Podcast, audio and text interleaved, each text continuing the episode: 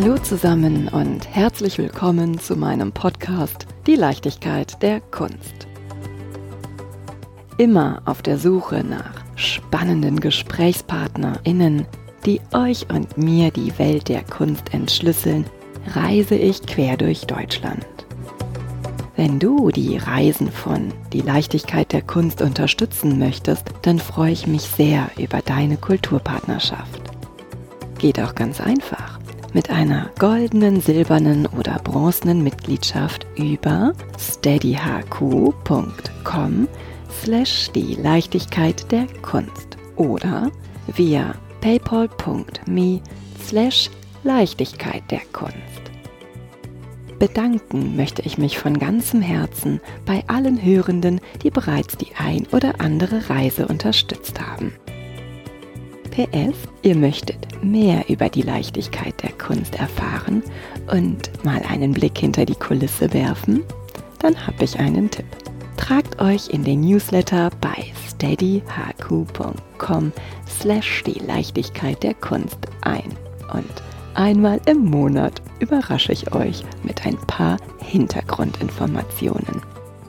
Und nun wünsche ich euch viel Freude beim Hören der folgenden Episode.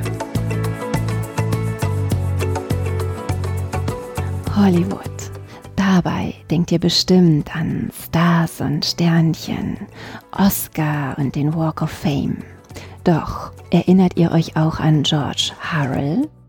George Harrell war kein Filmstar, sondern ein US-amerikanischer Porträt- und Modefotograf sowie Schöpfer der Hollywood-Glamour-Fotografie. Als Rembrandt von Hollywood schuf er unvergessen verführerische Porträts von Marlene Dietrich, Bette Davis und Sharon Stone. Und auch Männer wie Clark Gable, Gary Cooper und Warren Beatty erhielten durch seine Linse eine extra Portion Glamour. Ihr merkt schon, ich komme aus dem Schwärmen gar nicht mehr heraus. Wie gerne würde ich mich auch mal mit einem echten Porträt- und Fashionfotografen aus dem legendären Hollywood unterhalten. Würde Harrell noch leben, hätte ich vielleicht auch eine kleine Chance, denn seine Mutter kam immerhin aus Baden-Baden. Doch nun kann ich leider keine Toten zum Leben erwecken und eine Hommage möchte ich an dieser Stelle auch nicht starten. Aber ich kann ja im Hier und Jetzt mit einem wunderbaren, weitgereisten Gast handeln und diesem Podcast einen Hauch Hollywood Glamour verleihen. Proudly present Frederik Auerbach. Dir wunderbaren und international renommierten Fotograf mache ich jetzt ein Angebot, das du bestimmt nicht ablehnen kannst. Keine Sorge, unmoralisch wird es nicht. Doch ich möchte sehr viel von dir wissen.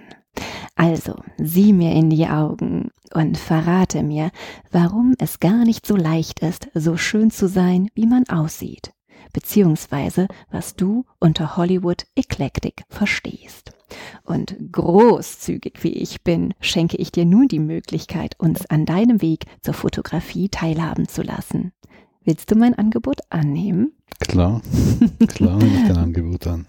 Dann Mit leg Vergnügen. mal los und erzähl mir, wie du zur Fotografie gekommen bist. Ich bin zur Fotografie gekommen als Kind, weil wir mit meinen Eltern wandern gingen, wie alle Schweizer, während Stunden und Stunden und Stunden. Und als Kind wir das natürlich nicht allzu spannend fanden. Und mein Vater hat mir dann eine Kamera gegeben, als ich so acht war, und mir gesagt, fotografier einfach auf dem Weg, was du, was du möchtest. Und so hat das angefangen und seither habe ich fotografiert, später habe ich die Schule gespenst und so weiter und habe äh, hab fotografiert. 18.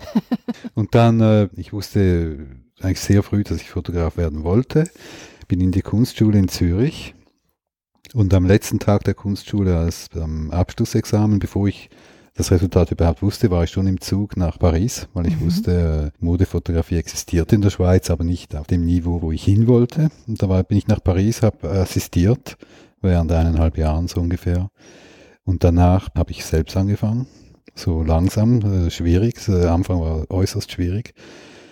Und habe für ein Heft fotografiert, meine erste Serie, und von da an ist es dann ins Rollen gekommen. Und dann bin ich 20 Jahre etwa in Paris geblieben, habe als Modefotograf gearbeitet und gelebt und bin dann am Schluss dieser 20 Jahre äh, mehr in die Celebrity Photography reingekommen.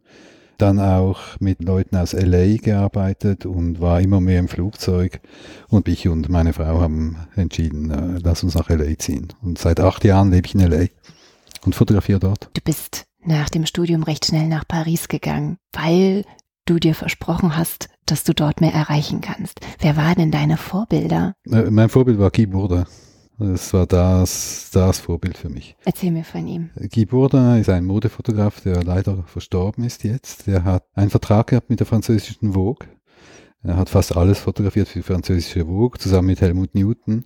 Und äh, der hat auch eine ganz berühmte Schuhkampagne gemacht für Jourdan. Das war unglaubliche Fotografie, war ganz einfach, aber dermaßen kreativ. Äh, extrem sexy. Ähm, es ist ziemlich weit gegangen und aber immer auf einem also jedes Foto war ein unglaublicher Augenblick. Und das war eigentlich mein, mein großes Vorbild. Habt ihr euch mal kennengelernt? Nee, ich bin mal äh, während der Schulzeit, in meiner Ferienzeit, anstatt in die Ferien zu gehen, bin ich immer nach Paris gefahren, um eine Assistenzstelle zu finden.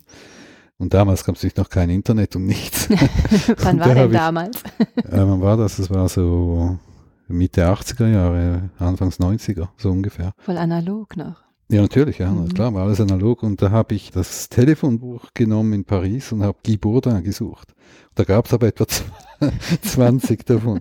Und bin da an jedem vorbei und habe an der Tür geklingelt, weil äh, die meisten waren auf Telefon Rouge, das heißt, so die Nummer war nicht angegeben, aber ich habe ihn nicht gefunden schlussendlich. Oh also ich habe ihn leider nie kennengelernt. Ich habe viele Leute kennengelernt, die mit ihm gearbeitet haben. Der war unmöglich zu arbeiten. Das war ein Genie und einfach, der war ganz unmöglich als Mensch. Aber ähm, ich, nein, ich habe ihn nie kennengelernt. Ich kenne nur seine Fotografie und die wird immer bei mir sein. Ich stelle mir gerade vor, wenn jetzt in deinem Haus in LA auf einmal so ein junger Frederik Auerbach steht. Ich habe sie im Telefonbuch gesucht.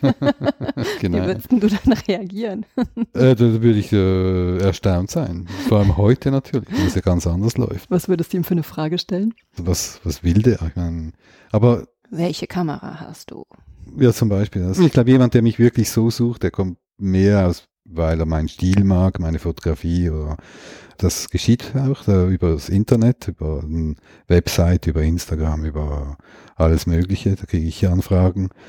Aber das hat sich alles auch ziemlich geändert. Äh, und ich bin ja auch nicht jemand wie der Keyboarder ist ein Vorbild für, für fast alle. Also da bin ich überhaupt kein Einzelfall. In meiner Schulklasse in der Kunstschule, wir waren alle total weg von dem.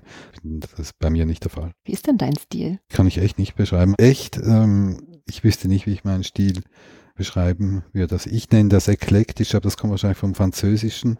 Eklektik, das heißt vermischt. Ich liebe eigentlich alles. Ich liebe innen zu fotografieren, draußen. Ich liebe schwarz-weiß, farbig, äh, junge Männer, Frauen, ältere Männer, Frauen. Äh. Ich bin nicht so wie gewisse Fotografen, die man sofort erkennt, weil es einfach eine Bildsprache ist, die immer wieder kommt. Das ist bei mir nicht der Fall. Ich kann eigentlich irgendwo irgendetwas fotografieren. Natalie Portman sagt da ja ein bisschen was anderes über dich. Natalie Portman sagt, dass ich eine Poesie habe. Das habe ich wahrscheinlich auch. Ich mag introvertierte Bilder, ich mag private Bilder, ich mag intime Bilder. Ich zeige die Leute auch immer eher auf einem ruhigen Basis, also nicht auf dieser überschwänglichen Glamour-Basis. Das interessiert mich eigentlich nicht. Ich habe es lieber intimer und, und ruhiger und persönlicher, aber das ist auch manchmal nicht so einfach, weil das sind die sich nicht gewohnt, vor allem in Hollywood. In Hollywood ist alles nur Image und das Image dieser Leute ist Glamour bis in den Exzess. Und da muss ich manchmal ein bisschen kämpfen. Nicht unbedingt mit den Schauspielern, Sportlern, Musikern oder was auch immer, sondern mehr mit ihren Teams, weil diese Teams, die sind ja immer dabei bei diesen Shootings. Und mit denen muss ich mal hin und wieder kämpfen die das nicht so verstehen und die dann halt lieber hätten, dass ich in die Richtung gehe, die sie sich gewohnt sind. Das mache ich aber nicht, weil das ist einfach nicht meine Art. Gehst du als Fotograf hin und buchst die Celebrities oder wirst du als Fotograf gebucht? Ich werde als Fotograf gebucht. Das heißt, das Magazin ruft mich an und sagt, sie hätten eine Serie für ihr Magazin zu fotografieren mit zum Beispiel Natalie Portman an dem und dem Tag, ob ich frei sei, ob mich das interessiert. Und dann meistens schlägt das Magazin dem Team von Natalie Portman vier oder fünf Fotografen vor und die Natalie Portman sucht dann aus, mit welchem Fotografen sie arbeiten möchte. Ist es wirklich dann die Celebrity, die das aussucht oder das Team? Auf jeden Fall sind da mehrere Vorschläge. Das Magazin präsentiert mehrere Vorschläge und dann wird da jemand ausgesucht. Und ist es für dich immer noch ein spannender Moment? Ich kann mir vorstellen, als du damals anfingst, oh, hoffentlich werde ich gewählt. Das, äh, ich weiß natürlich gar nicht äh, immer, weil oft kriege ich auch nur den Anruf, wenn es schon soweit ist. Das heißt, ich wurde schon gewählt. Es, es gibt ein bisschen beides, aber ähm, also relativ oft weiß ich es eigentlich erst, wenn die Auswahl schon getroffen ist und ich es bin. Aber es gab einen Moment bei meinem ersten wirklich wichtigen Shooting mit einer Celebrity, das war mit Sharon Stone. Da wusste ich im Voraus, dass der Kunde der Sharon Stone vier oder fünf Fotografen vorschlug. Und damals hatte ich noch nicht viele so Celebrities. Also lebte ich noch in Paris, hatte keine Celebrities in meinem Buch, ganz wenig. Das waren französische Größen ein bisschen, die sie wahrscheinlich nicht kannte. Und mein der große Glücksfall war, und da war ich natürlich unglaublich gespannt, weil das war für mich super wichtig. Da war ich nervös gespannt und auf das Resultat, wer sucht sie aus? Und da hat sie tatsächlich mich ausgesucht warum auch immer. Es braucht halt auch Glück in meinem Beruf, wie es in so vielen Berufen. Und wenn du dann ein Setting im Kopf hast, also du korrigierst mich ja, wenn ich eine Vokabel mhm. falsch nenne. Klar, klar, klar. wie viel kreativen Spielraum hast du das denn so zu gestalten oder zu sagen, ich will jetzt im Death Valley fotografieren oder hm, was weiß ich wo? Das kommt ganz auf den Job drauf an. Manchmal kann ich Vorschläge machen Oft ist es aber so, erstens, dass sie natürlich in Los Angeles fotografieren wollen. Die wollen nicht weiß der Teufel wohin fahren. Da haben wir die Zeit nicht dafür, weil du hast ja nur ein paar Stunden. Und oft steht die Location schon fest. Da kriege ich dann Bilder davon und manchmal kann ich aber auch eine Location vorschlagen. Ich schlage meistens Häuser vor, Hotels, irgendetwas in dieser Art. Aber sehr oft ist schon eigentlich ziemlich vieles bestimmt. Wenn ich dort bin, habe ich ziemlich viel Spielraum, aber entscheiden, wie ich die Serie denn aussehen wird, was ich eigentlich machen will, erfahre ich eigentlich erst, wenn ich dort bin. Und das entscheide ich während Hair und Make-up. Das dauert etwa bei Frauen etwa eineinhalb, zwei Stunden. Und bei, bei Männern eine halbe. Typisch. und in dieser Zeit gehe ich durch die Location, mache mal mental, äh, bereite ich mich vor auf jedes Bild. Dann sehe ich auch die Kleider und ich verlange immer, dass ein Fitting gemacht wird, dass die Kleider angezogen werden, äh, bevor Hair und Maker, damit ich die Silhouetten sehe und so weiter. Und dann äh, lege ich mir eigentlich alles bereit im Kopf, mental, weil wenn die fertig sind, habe ich keine Zeit mehr zum Überlegen oder zu mir den Kopf zu kratzen, was mache ich oder soll ich lieber da versuchen oder vielleicht da. Das, das muss dann Schlag auf Schlag geben. Also fotografierst du Frauen lieber als Männer, weil du mehr Nein. Vorbereitungszeit hast. Nein, ich fotografiere beides mega gern. Äh, Männer sind viel einfacher, weil der ganze kosmetische Aspekt irgendwie wegfällt. Also Männer kannst du auch am Mittag in der Sonne fotografieren. Das ist völlig okay, Frauen ist schon ein bisschen schwieriger. Daher sind Männer eigentlich eher einfacher. Aber ich bin eben äh, eklektisch, äh, das heißt, ich mag alles. Und weißt du was, ich habe in meinem Grundkurs Fotografie gelernt, dass mhm. man niemals in der Mittagssonne fotografieren ja, soll, ja. weil der Schlagschatten so Ja, das ist, das ist auch richtig. Ist. Ja. Das ist auch richtig, Männer vertragen das, Frauen ist schwierig. Aber es gibt auch Leute, zum Beispiel Helmut Newton hat immer am, am Mittag fotografiert. Der hat nie verstanden, warum man so früh aufstehen muss. Er hat immer gesagt, das ist ein Quatsch, so früh aufzustehen. Die Mädchen sind müde, haben die Augen halb zu. Und er hat am Mittag fotografiert. Mittag zwei, drei, vier Uhr. Ja, vielleicht ist es ja auch ganz spannend, der Kontrast um die Mittagszeit, oder? Ja, natürlich, kann auch sein. Absolut. Weil bei Newton war es auch mehr, die Ideen waren nicht unbedingt der kosmetische äh, Aspekt, der wirklich wichtig war. Es waren mehr die, die Ideen, die er, die er reinbrachte und auch das Erotische und alles.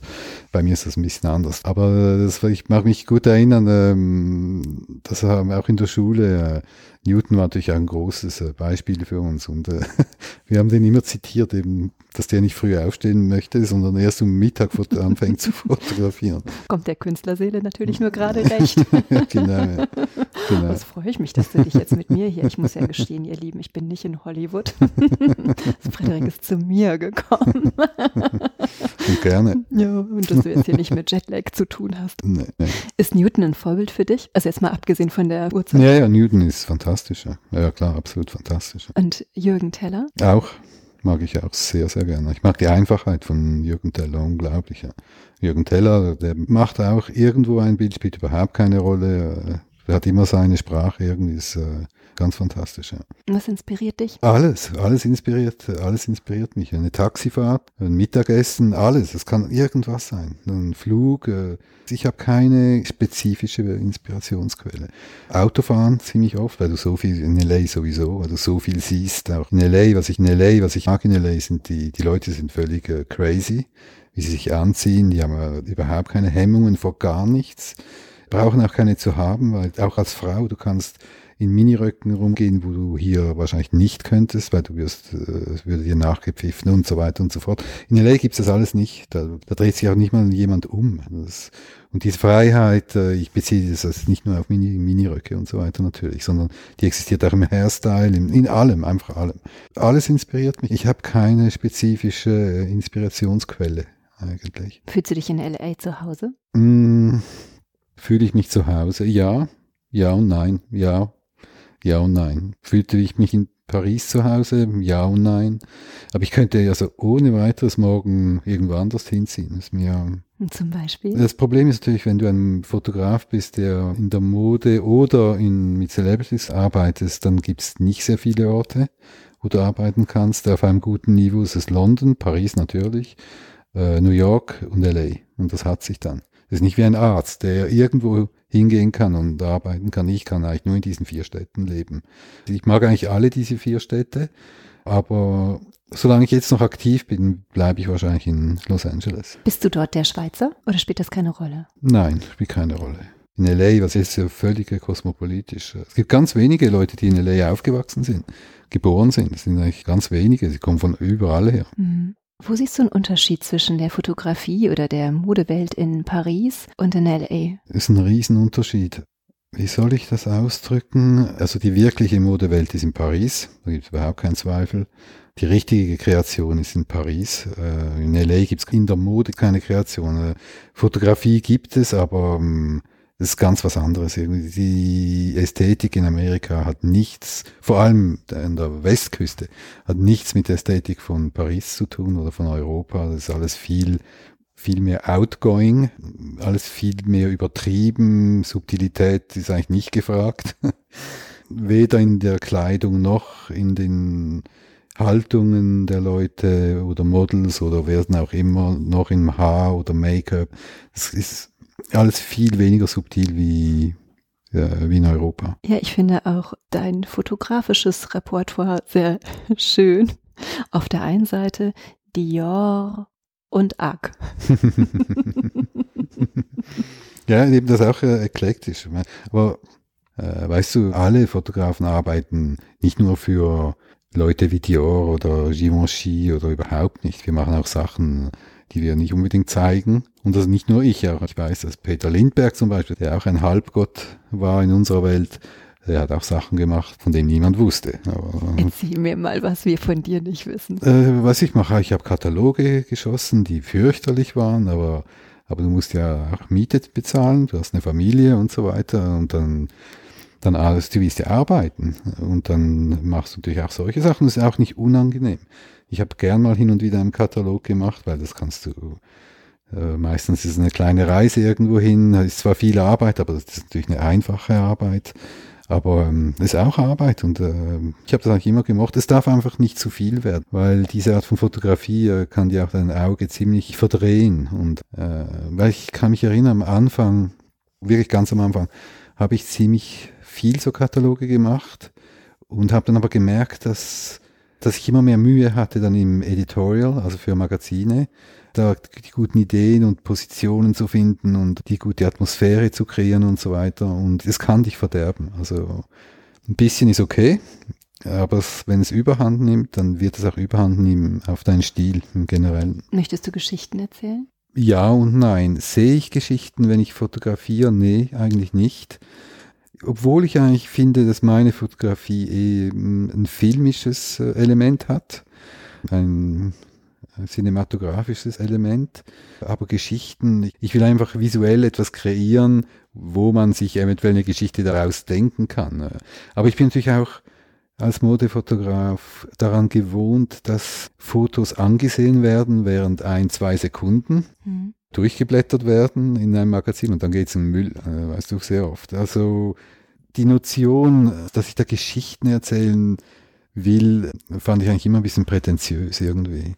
Ich denke ganz ehrlich gesagt nicht daran. Ich sehe eine Location, ich sehe das Subjekt, das Model oder die Celebrity und versuche dann so schöne Bilder zu machen, wie ich kann, in meinem Stil. Ob das dann Geschichten sind, ja und nein, weil du kannst durch jedes Bild, kannst du eine Geschichte rein erzählen oder finden. Und das ist auch schön so, aber ist nicht unbedingt im Voraus so gedacht. Celebrity ist Schauspieler, stimmt's? Ja, oder Sportler mhm. oder Musiker, Künstler, irgendwelche, ja. Das kann nicht alles sein, Celebrity. Es gibt das ein oder andere Bild, wo ich mir dann eine Geschichte mhm. ausgedacht habe. Ich bin ja ein Pferdemädchen. Mhm. du weißt, welches Bild ich meine, ne?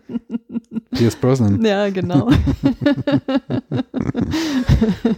Und würde mir jetzt wünschen zu fragen, ich tue es einfach, ob es eine Geschichte zu diesem Bild gibt. Warum dieser Mann, den man ja als taffen, gut aussehenden 007 ganz präsent hat, auf einmal so fast schon fragil, kuschelnd mit dem. Ja, keine Ahnung, das war so ein Arbeitsross. Großen genau.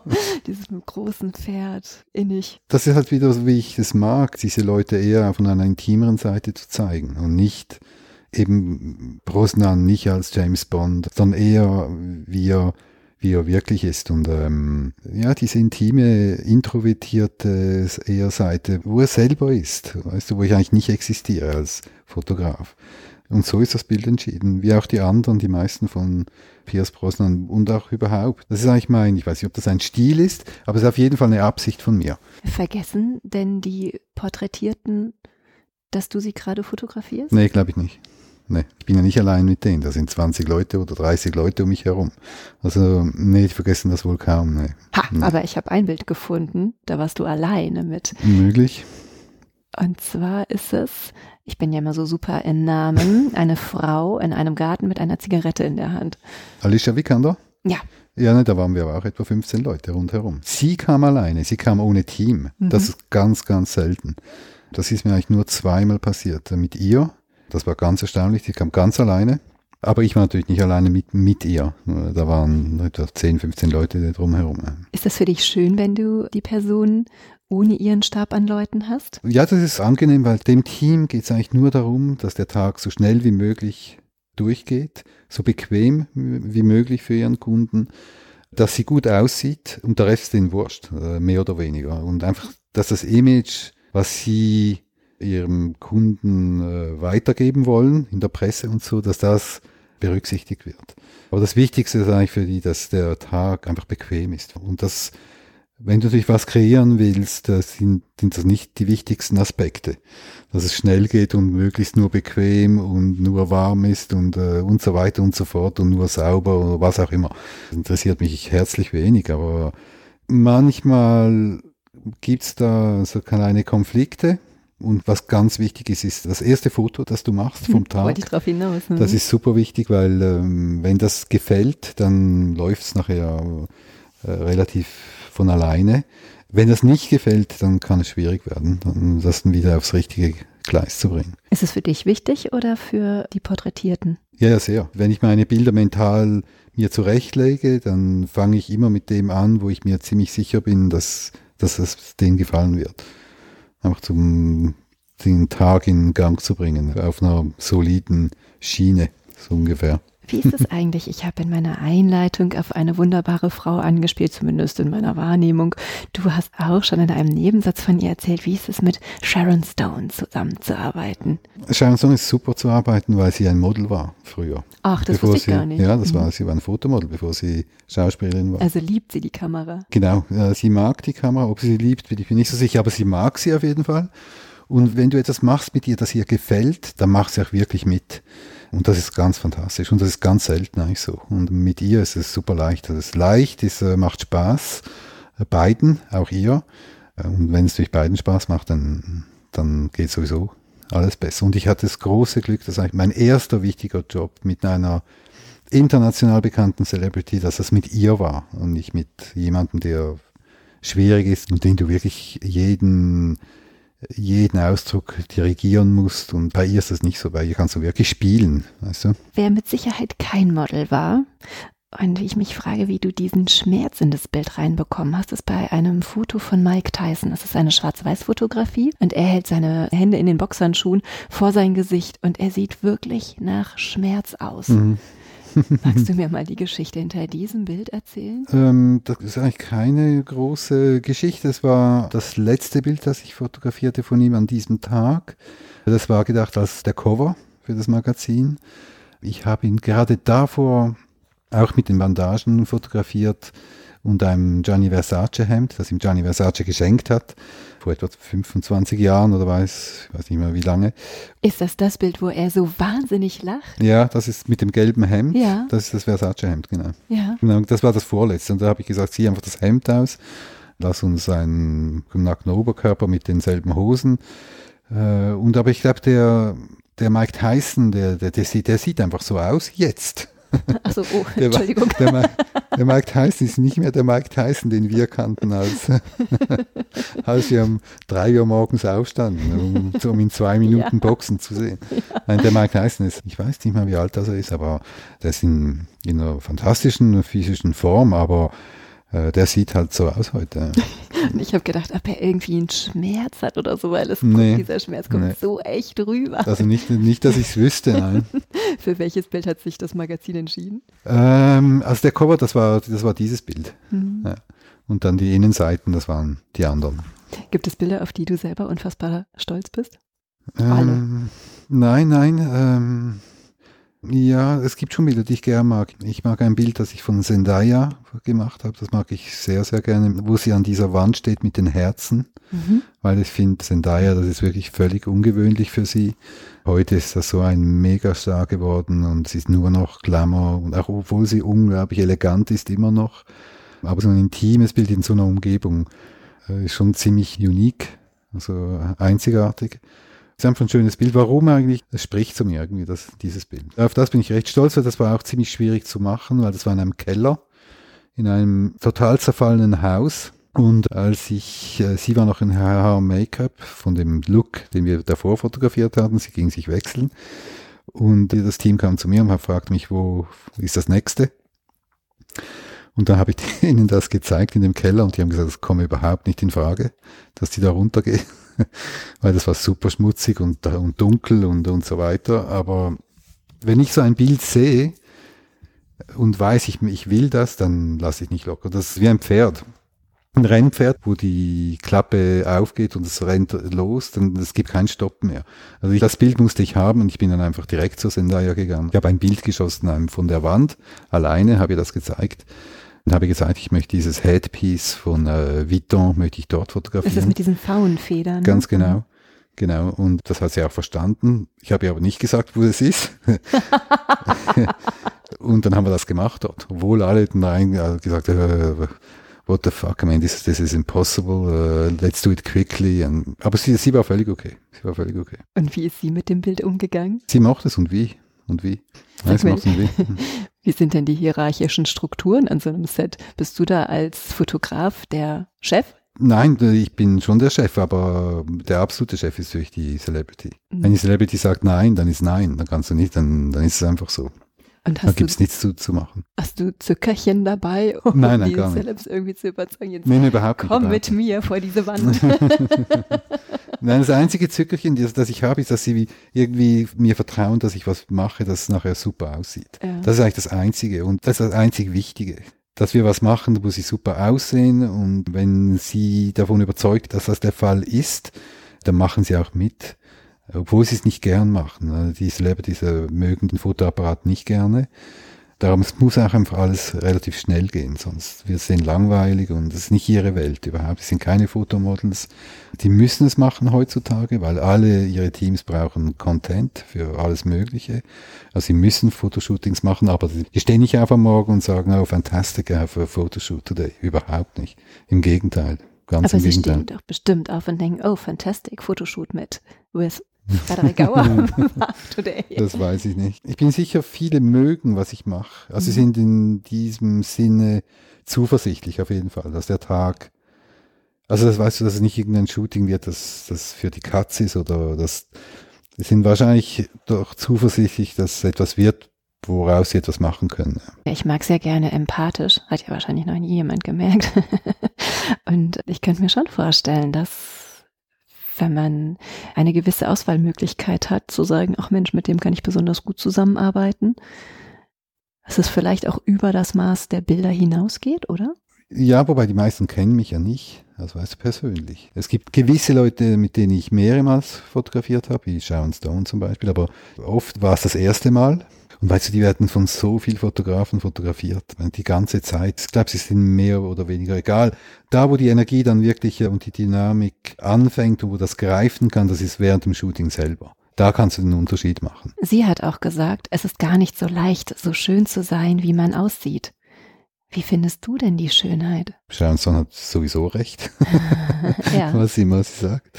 Schönheit ist für mich eigentlich ähm, ein Augenblick, der eigentlich alles sein kann. Ich habe keine Lieblingshaarfarbe oder keine überhaupt nicht. Ich glaube, Schönheit ist völlig, auch hier völlig eklektisch und ist etwas völlig unbestimmt. Es ist mehr, was du fühlst, wenn du etwas ansiehst ich rede jetzt nicht unbedingt von einer Fotografie, es kann irgendetwas sein. Es kommt eigentlich nur davon, was es bei dir auslöst. Ich kann dir sagen, es ist wunderschön. Du kannst mir sagen, was, du findest es überhaupt nicht schön oder das ist so persönlich auch irgendwie. Aber Sharon Stone natürlich auch, um mal ganz schnell auf sie zurückzukommen, äh, die hat natürlich auch eine extreme Karriere, weißt du, als Frau. Die wurde ja berühmt als das absolute Sexsymbol irgendwie. Und das ist natürlich nicht einfach, damit zu leben. Ich glaube, äh, wobei sie das gut gehandelt hat. Und ich glaube auch nicht, dass sie das gestört hat irgendwie. Aber viele andere würde das, wäre das wahrscheinlich relativ schwierig, äh, das dann zu ertragen, weil das kommt immer wieder auf dich zurück, immer wieder, auch in der Industrie. Du wirst nur noch dafür gebraucht und äh, ist dann schwierig, irgendeine andere Rolle zu kriegen, die da ein bisschen weggeht von diesem Image und so weiter. Ähm, es ist eine ziemlich harte ähm, Umgebung, das Hollywood, für Schauspieler. Auch für berühmte Schauspieler, nicht nur für Anfänger. Hilft es dann, gewisse Situationen mit Humor zu betrachten? Ja, finde ich, ja, mit Sicherheit. Aber die Frage ist, haben die Leute Humor? Ich meine, theoretisch ja, aber ich glaube nicht, dass dass Hollywood so im Generellen äh, viel Humor hat, glaube ich nicht. Ich will ja auf ein Bild hinaus. Ich verrate dir welches. In meiner Vorstellung ist 50 Cent ja auch ein witziger Typ, ne? Ja, ist er, ja. Ja, und du hast ein Bild von ihm geschossen. Ja. Da steht er in einem blauen Anzug vor einem Schwimmbad und im Hintergrund sieht man die Quietscheente. Und mhm. ich könnte mir vorstellen, der wollte bestimmt irgendwas Witziges mhm. in diesem Bild haben. Ist es die Quietscheente oder ist es noch was anderes? Nee, nee, nee, nee also die, die Ente kommt von mir. Die hat so. nichts mit ihm zu tun. Die habe ich dort schwimmen lassen. Die bin ich holen gegangen und habe sie dann ähm, in den Swimmingpool getan. Aber er fand das eine super lustige Idee und äh, dann haben wir das so gemacht. Der 50 Cent macht einen Alkohol, einen Cognac, glaube ich. Ich bin nicht ganz sicher, aber ich glaube, es ist ein Cognac. Und diese Flasche, die wollte der auf jedem Schuss, wollte, wollte der einfach, dass diese Flasche da drin ist. Und das habe ich auch gemacht, so hin und wieder, aber einfach, einfach nicht bei jedem Schuss. Und manchmal habe ich einfach auch angefangen mit der, mit der Flasche und ihm dann gesagt, okay, jetzt, ich habe die Flasche. Lass uns die Flasche da mal weglassen und habe ohne Flasche fotografiert. Aber ja, ja, das war, der, der 50 Cent ist ein, ein totaler Businessman. Der, der, das ist ein absoluter, hundertprozentiger Businessman in allem. Also nicht 50, sondern 100 Ja, ja, allerdings, ja, allerdings 1000 Prozent. Und ja, der wollte diese Flasche da immer drin haben in den Fotos.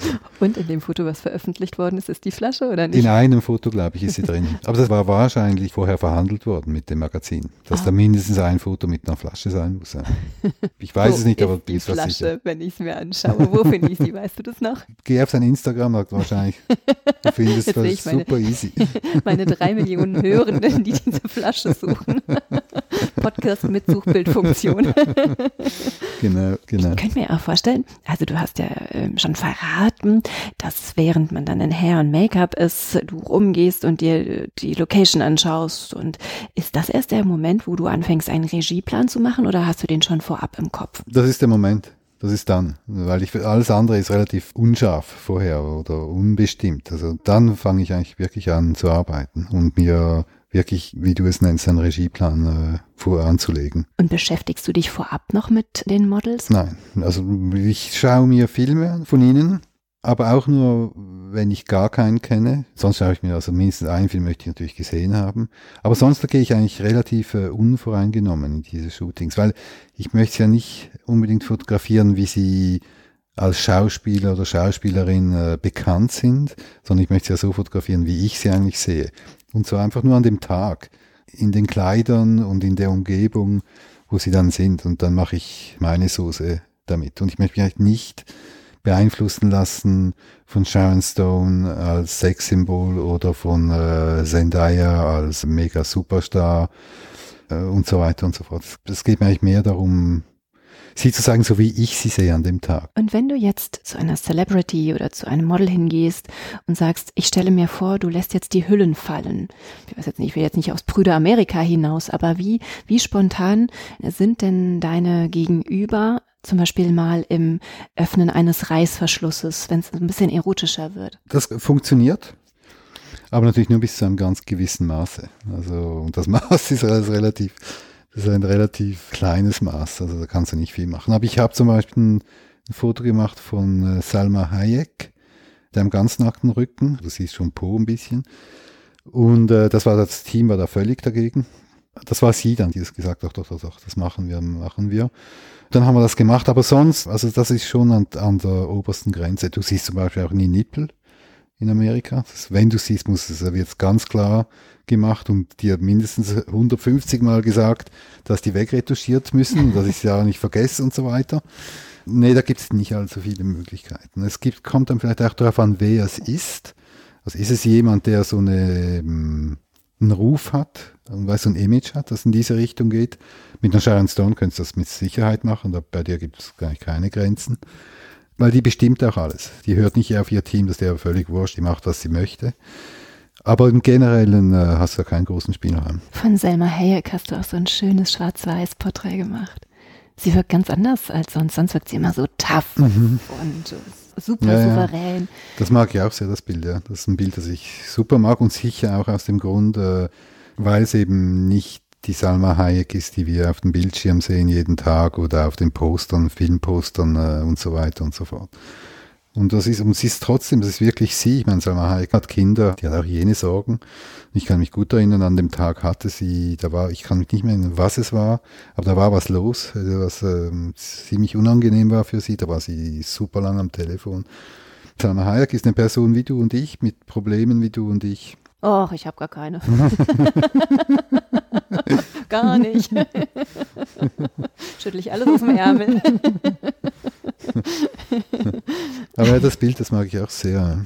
Mhm. Ja. Ist es manchmal auch so, dass die Schauspieler oder die Models oder die Sportler auf dich zukommen mhm. und sagen, Mensch, das Bild hätte ich für mich zu Hause auch ganz gerne? Ja, das gibt es aber ganz selten. Bei welchem Bild zum Beispiel? Die Lili Rabe äh, oder Rabe, mhm. ja, ist eine Blonde, mhm. die spielt bei American Horror Story, mhm. in jeder Staffel dabei. Die wollte, dass ich ihr Bilder gebe und auch Abzüge mache, Prints mache für sie und auch ihr Mann weil ich habe beide fotografiert, sie und ihr Mann. Äh, und sonst, das, nein, ist eigentlich relativ selten. Hin und wieder mache ich Prints und schicke es ihnen. Mhm. Aber verlangt wird es eigentlich äh, relativ selten. Ist das das Bild von Lilly, wo sie auf der Straßenkreuzung steht mit dieser äh, fast Nein, das ist, äh, das, ist, äh, das ist Lily Collins. Ah, oh, oh. Lily Rape ist ja jemand anders. Lilly. Verzeih. das ist ein bisschen typisch für mich. Schön. Hey, gibt es jene. du hast angefangen als Analogfotograf und ja.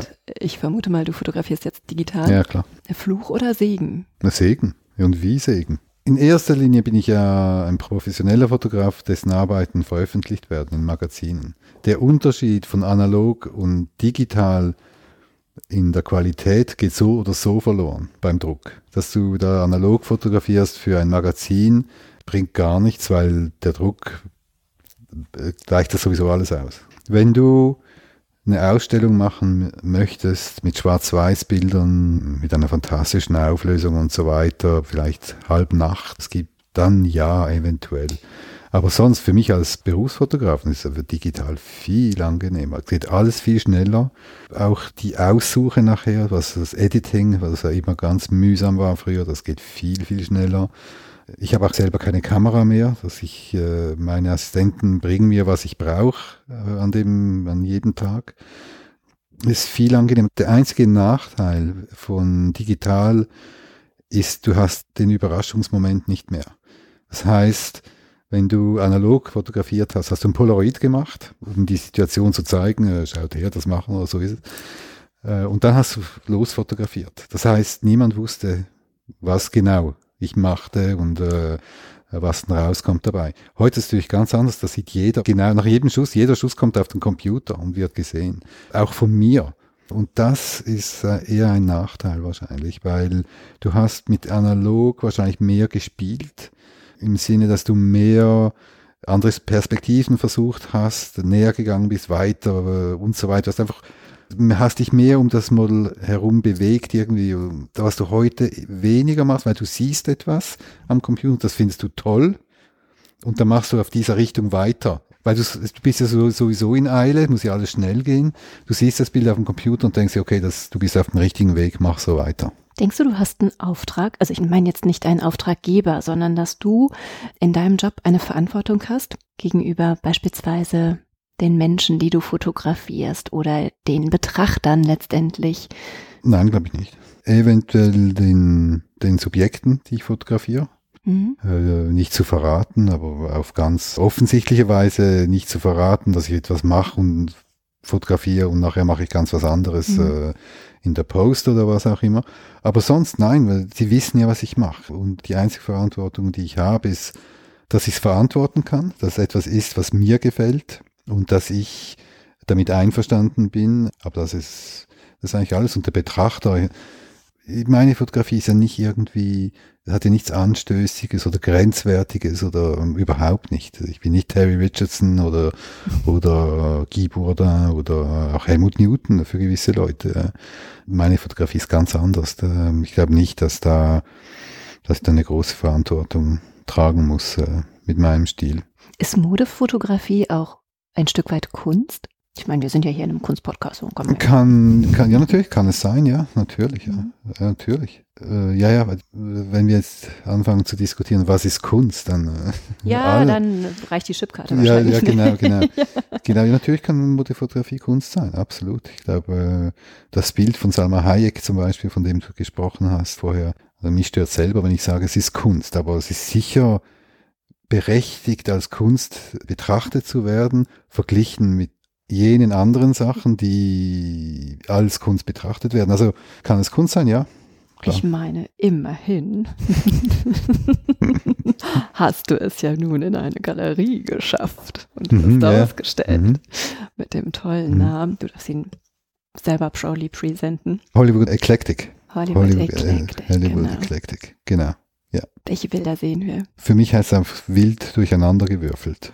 Eklektik. Es hat äh, Musiker, es hat Schauspieler, es hat äh, Sportler, es hat äh, Frauen, Männer, äh, Schwarze, Hispanics, es hat äh, schwarz-weiß, farbig innen, Fotografien außen. Es, wie halt Hollywood ist. Hollywood ist heute völlig durcheinandergewürfelt und äh, das ist sicher eine schöne Entwicklung äh, verglichen zu dem, was es früher war, weißt du noch, und noch nicht so lange her, wo wo Hollywood ziemlich geschlossen war und so ziemlich dieselbe Kategorie von Leuten äh, Erfolg hatten und die, für die anderen war es schwierig.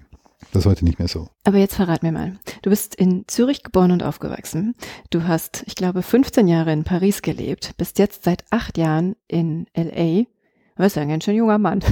Nein, aber also ich habe 20 Jahre in äh, Paris gelebt, so ein ja. bisschen mehr Ach, wahrscheinlich. acht Jahre in äh, Los Angeles.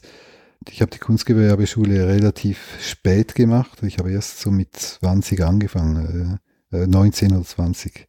Nach dem Militärdienst bin ich in die Kunstschule in Zürich. Also relativ spät. Aber ich habe in dieser Aufzählung noch gar nicht Deutschland gefunden. Warum bist du in einer deutschen, in einer Düsseldorfer Galerie? Wie kam es denn dazu? Eine Freundin von mir, Kascha Kellermann, das ist auch eine Künstlerin, die ganz fantastische Sachen macht. Mit, aus Beton ähm, auch, oder? Beton, ganz mhm. genau. Und die macht auch ganz fantastischen Schmuck. Die kannte den Carsten der diese Galerie hat. Carsten Sander. Mhm. Carsten Sander, genau. Und sie hat ihm von mir erzählt.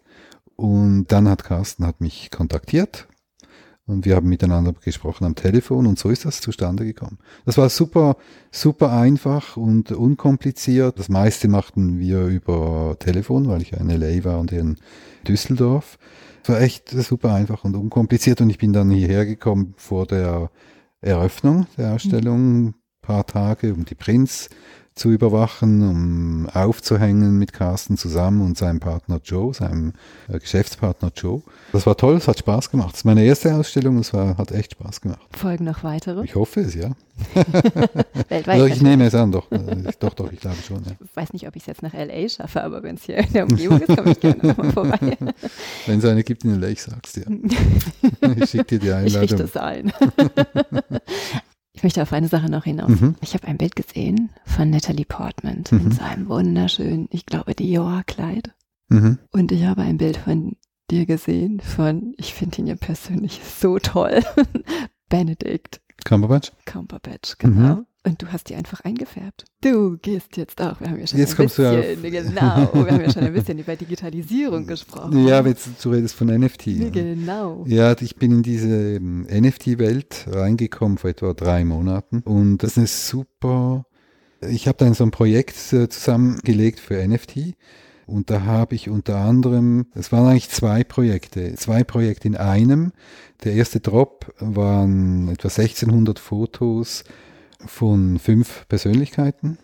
Die 1600 Fotos waren sechs Fotos von jedem dieser fünf Mhm. in verschiedenen Auflagen. Mhm. Und dann, jetzt gibt es den zweiten Drop, das ist eine Versteigerung von 1 zu 1 Bildern.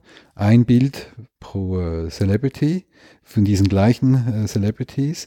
Und dann gibt es aber sechs verschiedene Editings oder Post-Bearbeitungen, wo Mhm. die Atmosphäre, die Farbe wechselt und zwar alle vier Stunden. Also wenn du diese NFT kaufst und hast dann auf deinem Bildschirm oder wo auch immer, dann wechselt das Bild alle vier Stunden. Mhm. Und dazu kriegst du aber noch das Master, das, was die Plattform das Masterbild nennt, dass das Bild, wie ich es mir vorgestellt hatte, an dem Tag, wo als ich entschieden habe, ich möchte das Bild machen, als ich durch die Location ging und mir das mental bereitgelegt habe, das ist das Bild, äh, wie ich es mir wirklich vorgestellt habe. Das kriegst du noch dazu. Was hat denn Benedict Cumberbatch gesagt, als er erfahren hat, dass er ein NFT wird? Der weiß das nicht, glaube Ach so. ich. Wäre auch mal spannend.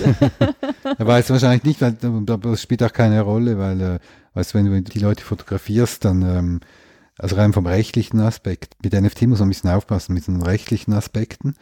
Äh, da werden natürlich jene so Disclaimers unterschrieben und von jedem und, äh, und die kommen ja zu mir spezifisch, um von mir fotografiert zu werden. Also es ist nicht dasselbe, wie wenn du ein Foto machst von Benedict Cumberbatch, du siehst ihn auf der Straße oder im Restaurant oder was auch immer und du fotografierst ihn und Mhm. dann machst du ein NFT davon. Da, da kannst du Schwierigkeiten kriegen. Gibt es Personen, die speziell auf dich zukommen und sagen, so Frederik, mach mal ein Foto von mir? Äh, ja, das gibt's ja. Aber das mache ich eigentlich nicht, weil ich fotografiere nicht alleine. Ich habe immer ein Team um mich herum.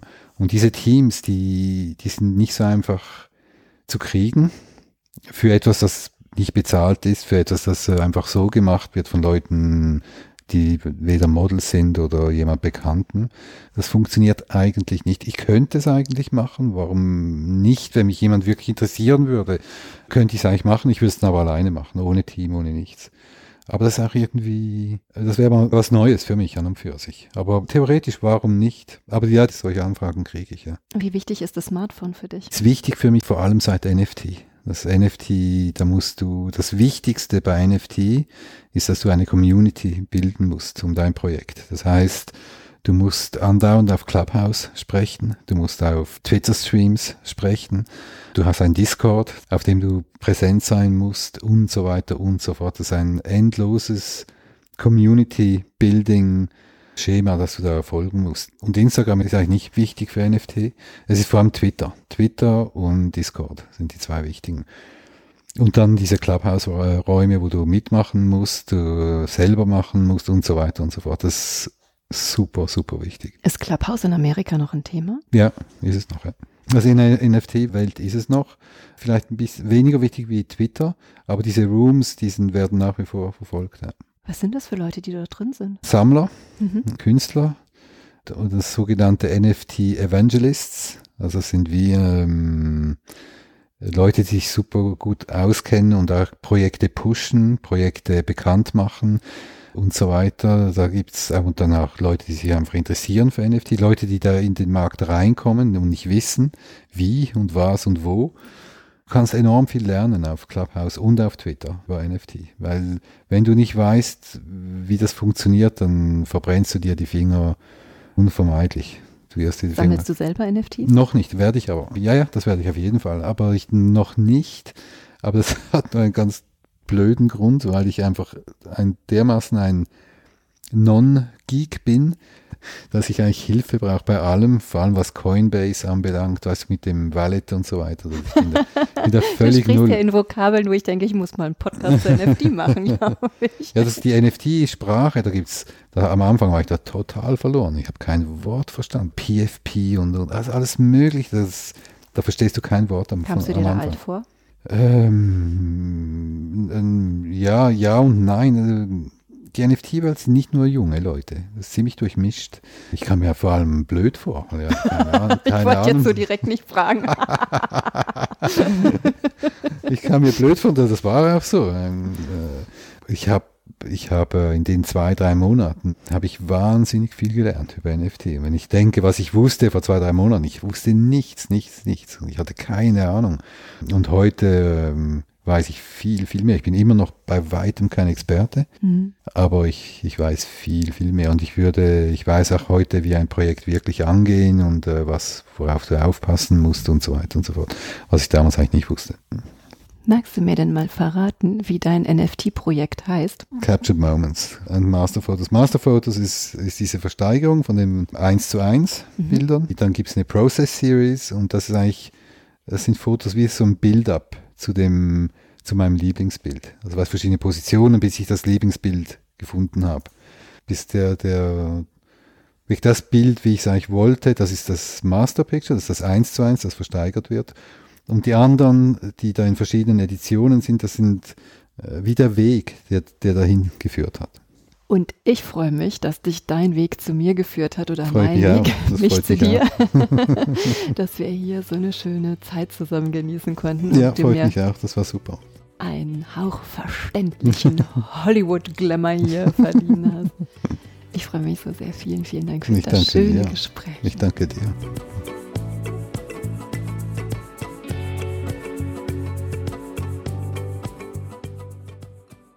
Ihr habt Fragen, Anmerkungen und Feedback? Dann schreibt mir gerne eine E-Mail an claudia at die Leichtigkeit der Kunst.de. Und wenn ihr mögt, dann freue ich mich sehr über euer Like und eine Bewertung. Ihr möchtet weitere Informationen? Dann schaut auf meiner Website unter www.dieleichtigkeitderkunst.de. Und nun von Herzen Dank.